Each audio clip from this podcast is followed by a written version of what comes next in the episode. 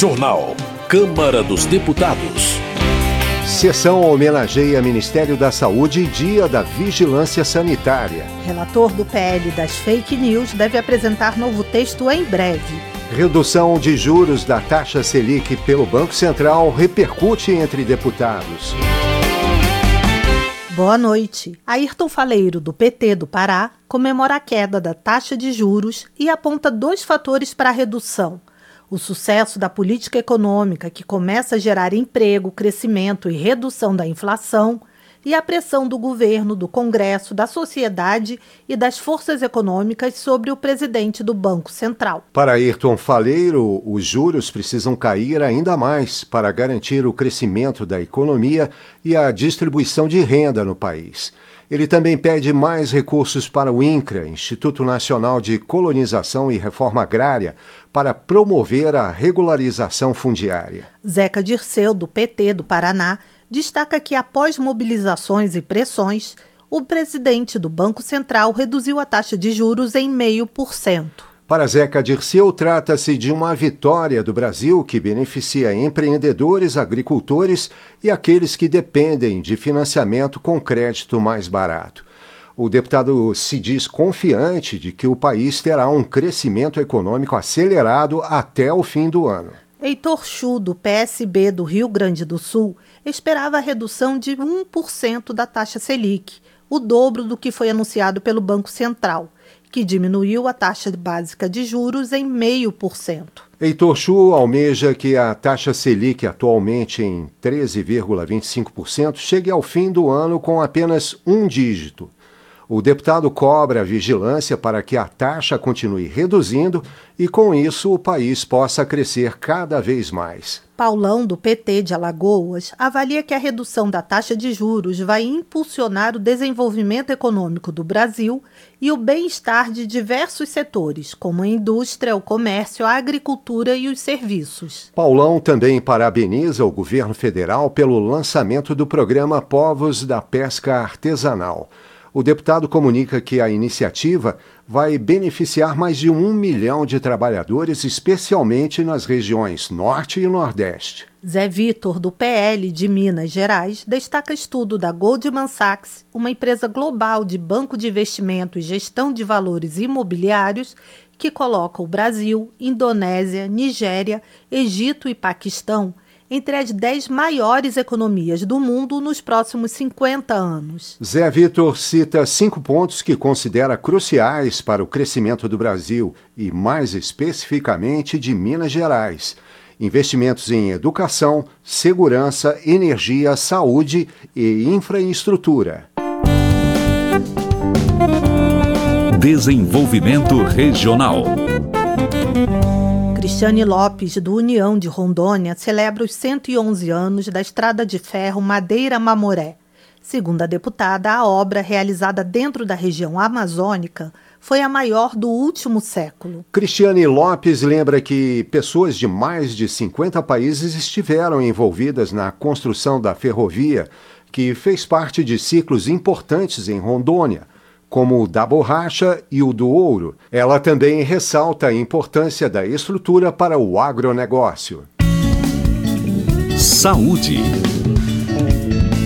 Ricardo Silva, do PSD, elogia o governo de São Paulo pelos investimentos realizados na saúde pública de Ribeirão Preto.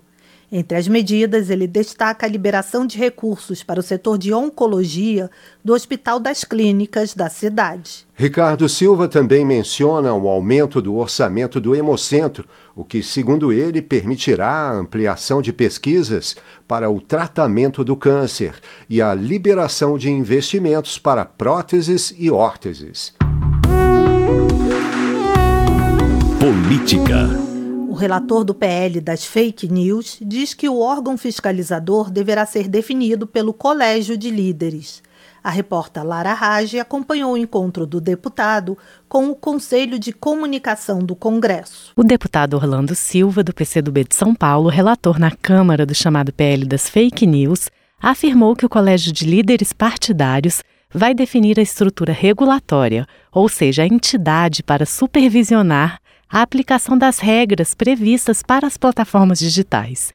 Segundo ele, isso está pendente para a apresentação de um novo parecer à proposta, que tramita em regime de urgência e, conforme acordado com o presidente Arthur Lira, deve ser votada ainda neste semestre. Segundo o relator, alguns deputados defendem que a Anatel, a Agência Nacional de Telecomunicações, assuma a atribuição, e outros aderiram a uma proposta da Comissão de Direito Digital da OAB, a Ordem dos Advogados do Brasil, de criação de um sistema regulatório para supervisionar a aplicação das previsões do texto. E esse instante nós debatemos com o presidente Arthur Lira, tivemos um encontro na última quinta-feira para avaliar, inclusive, esses cenários. A definição será feita no Colégio de Líderes sobre qual é o melhor arranjo. As declarações foram dadas em audiência pública sobre o tema desinformação promovida pelo Conselho de Comunicação Social do Congresso Nacional. Orlando Silva acrescentou que Lira sinalizou aos líderes que deverá haver esta semana rodadas de negociação com empresas de radiodifusão e lideranças do campo da cultura para aprofundar a discussão sobre outra proposta da deputada Jandira Fegali, do PCdoB do Rio de Janeiro, de modernizar o direito autoral. A ideia é ajustar a lei de direitos autorais para abarcar as plataformas digitais e introduzir neste mesmo projeto de lei mecanismo de remuneração de conteúdos jornalísticos pelas plataformas. O relator afirmou que esta semana, após essa negociação, poderá apresentar um novo parecer do PL das fake news e o entregará para conhecimento do Conselho de Comunicação Social para análise e formulação de eventual parecer. O presidente do Conselho, Miguel Matos, elogiou a iniciativa. Superintendente executivo da Anatel, Abraão Balbino e Silva, afirmou que dos 27 estados que compõem a União Europeia, 18 já definiram que o órgão regulador para as plataformas digitais será o mesmo órgão regulador da área de telecomunicações ou comunicações, e os demais estados estão em processo de definição. Ele considera a ampliação das atribuições como natural diante da evolução tecnológica. Segundo ele, a Anatel se coloca institucionalmente como organismo apto a fazer esse processo, caso o Congresso assim o entenda. Diretor do Instituto de Tecnologia e Sociedade do Rio de Janeiro, Carlos Afonso de Souza, defendeu ajustes no item do projeto que estabelece que a imunidade parlamentar material prevista na Constituição estende-se aos conteúdos publicados nas redes sociais e serviços de mensageria privada. Será que essa redação impede as redes sociais de moderar conteúdos postados por parlamentares? Será que dessa maneira eu acabo anulando uma parte importante do PL 2630, que é o estabelecimento de regras que tornam a moderação de conteúdo mais clara, mais transparente, mais informativa? Para o professor, a redação deveria avançar para deixar claro que as plataformas poderão moderar esse tipo de conteúdo de maneira informada, transparente e seguindo o devido processo legal. Da Rádio Câmara de Brasília, Lara Rage.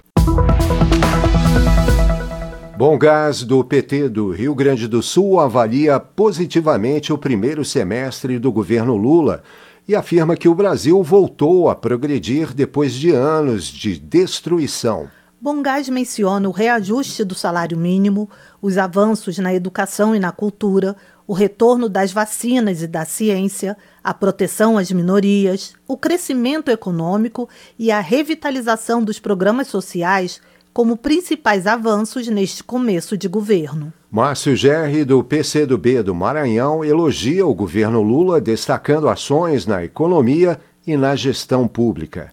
Ele menciona o fortalecimento de programas sociais, como o Bolsa Família e o Minha Casa Minha Vida. Márcio Gerri afirma que o governo federal aumentou os recursos para as universidades e institutos federais, reajustando o valor das bolsas de pesquisa. Lídice da Mata, do PSB da Bahia, expressa preocupação a respeito do funcionamento das comissões da Câmara, especialmente das CPIs. Lídice da Mata avalia que muitas vezes as discussões ultrapassam o limite do bom senso criando ambientes tóxicos que podem, na visão da congressista, desmoralizar o parlamento brasileiro.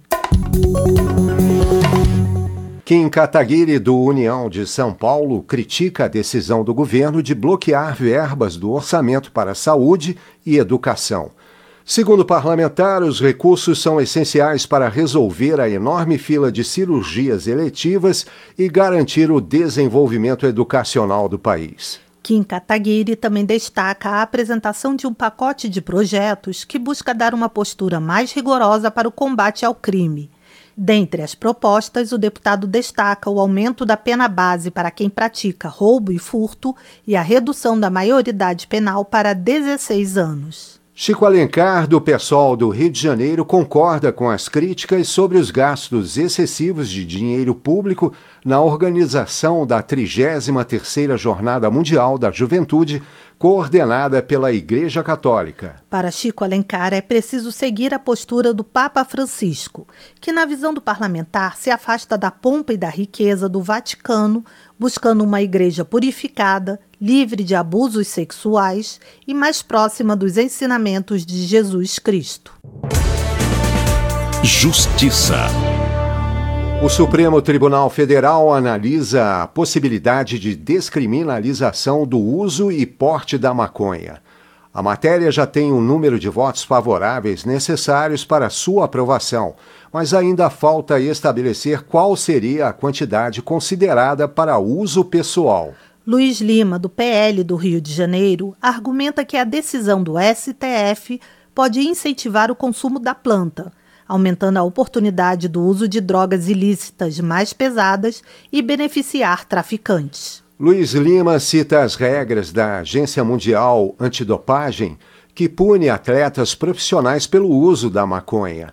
O congressista também demonstra preocupação com o impacto para o público jovem. Alfredo Gaspar, do União de Alagoas, desaprova o posicionamento dos quatro ministros da Suprema Corte que votaram pela liberação da maconha. Segundo o deputado, é falsa a percepção de que a cannabis é inofensiva. Pompeu de Matos, do PDT do Rio Grande do Sul, afirma que a descriminalização da maconha já foi debatida e rejeitada no parlamento. Ele sugere que, se houver necessidade de revisar o assunto, é necessário realizar uma consulta pública para que a população decida. Caroline de Tone, do PL de Santa Catarina, critica o Supremo Tribunal Federal por avançar na pauta da descriminalização da maconha, argumentando que isso é um desrespeito à autoridade de legislar do Congresso Nacional, de acordo com a Constituição. Caroline de Tone lembra que o Brasil já rejeitou a legalização das drogas em várias ocasiões e pede que a sociedade seja ouvida a respeito do assunto. Osmar Terra, do MDB do Rio Grande do Sul, avalia que, ao tratar do tema, o STF está extrapolando sua função constitucional. Para Osmar Terra, esse debate deveria ser feito pelo Poder Legislativo. O deputado também considera que a maconha é a porta de entrada para outras drogas e que a legalização do seu consumo traria graves problemas para a sociedade. Rodrigo Valadares, do União de Sergipe, afirma que a prerrogativa sobre a descriminalização das drogas é do parlamento. O deputado repudia o julgamento do tema pelo Supremo e pede uma ampla discussão sobre o assunto. De acordo com Adriana Ventura, do Novo de São Paulo, é preocupante a falta de equilíbrio e discernimento entre os poderes do país. A parlamentar considera que existem abusos em diversos setores da União, principalmente no Supremo e no governo federal. Adriana Ventura analisa que o fim do foro privilegiado vai permitir que parlamentares cumpram seus papéis sem ficar reféns do STF. José Medeiros, do PL de Mato Grosso, manifesta preocupação com a situação política do país, onde, segundo ele, a democracia está sendo usada para atacar a própria democracia. José Medeiros reforça a importância do respeito às prerrogativas do parlamento e acusa alguns ministros do Supremo de interferirem na esfera política. Ele pede respeito ao devido processo legal, independentemente das ideologias políticas. Homenagem. Em solenidade na Câmara, deputado defende transformar a carreira da Anvisa em típica de Estado. A repórter Maria Neves acompanhou a sessão e tem mais informações. Durante homenagem aos 70 anos do Ministério da Saúde ao Dia Nacional de Vigilância Sanitária, comemorado em 5 de agosto, o deputado Marcelo Crivella, do Republicanos do Rio de Janeiro, adiantou que irá apresentar projeto para transformar a carreira de funcionários da Agência Nacional de Vigilância Sanitária em típica de Estado. Crivella foi um dos autores do pedido para a realização da sessão solene. Na opinião do deputado, essa mudança é importante para que os funcionários possam se dedicar ainda mais e exercer suas funções sem nenhum tipo de pressão. Com esse projeto, nos próximos concursos, atrairmos mais profissionais para a carreira, fazendo com que ela seja estável, que eles fiquem sempre imunes a pressões políticas e também do capital, do capital da indústria química, que é poderoso e que às vezes exerce pressões violentas sobre nossos funcionários. A legislação brasileira não traz uma definição clara sobre quais seriam as carreiras típicas de Estado ou suas prerrogativas. Essas carreiras são apenas mencionadas na Constituição de 1988, que prevê a regulamentação em lei. E essa lei nunca foi aprovada. No entanto, há consenso segundo o qual as carreiras típicas de Estado estão diretamente ligadas às funções que só podem ser exercidas por funcionários públicos. Dentre as mais comumente citadas, constam as atividades ligadas à administração da justiça, à fiscalização financeira e do trabalho, além daquelas relacionadas ao orçamento público. Para a secretária de Vigilância em Saúde do Ministério da Saúde, Etel Maciel, é necessário que não apenas os servidores da Anvisa, mas de todo o Ministério da Saúde sejam da carreira típica de Estado para serem protegidos das pressões externas.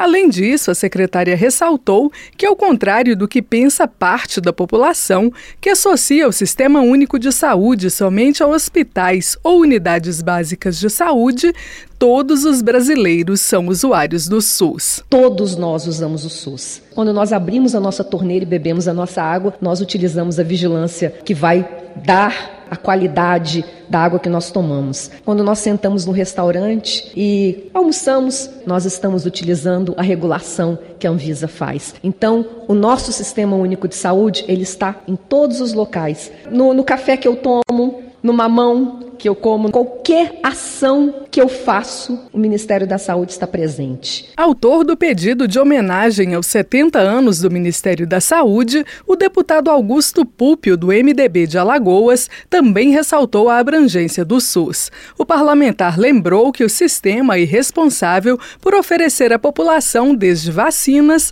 até tratamentos complexos, como transplante de órgão. O SUS, sem dúvida, é um dos maiores e mais integralizados sistemas de saúde pública do mundo, garantindo acesso integral, universal e gratuito para toda a população do Brasil sem discriminação. Com o SUS, a atenção integral à saúde e não somente aos cuidados assistenciais passou a ser um direito de todos, desde a gestação e por toda a vida, visando a prevenção e a promoção de saúde. O presidente da Agência Nacional de Vigilância Sanitária, Antônio Barra Torres, antecipou que o órgão está enviando à Organização Mundial da Saúde pedido para passar pelo último nível de inspeção da instituição internacional.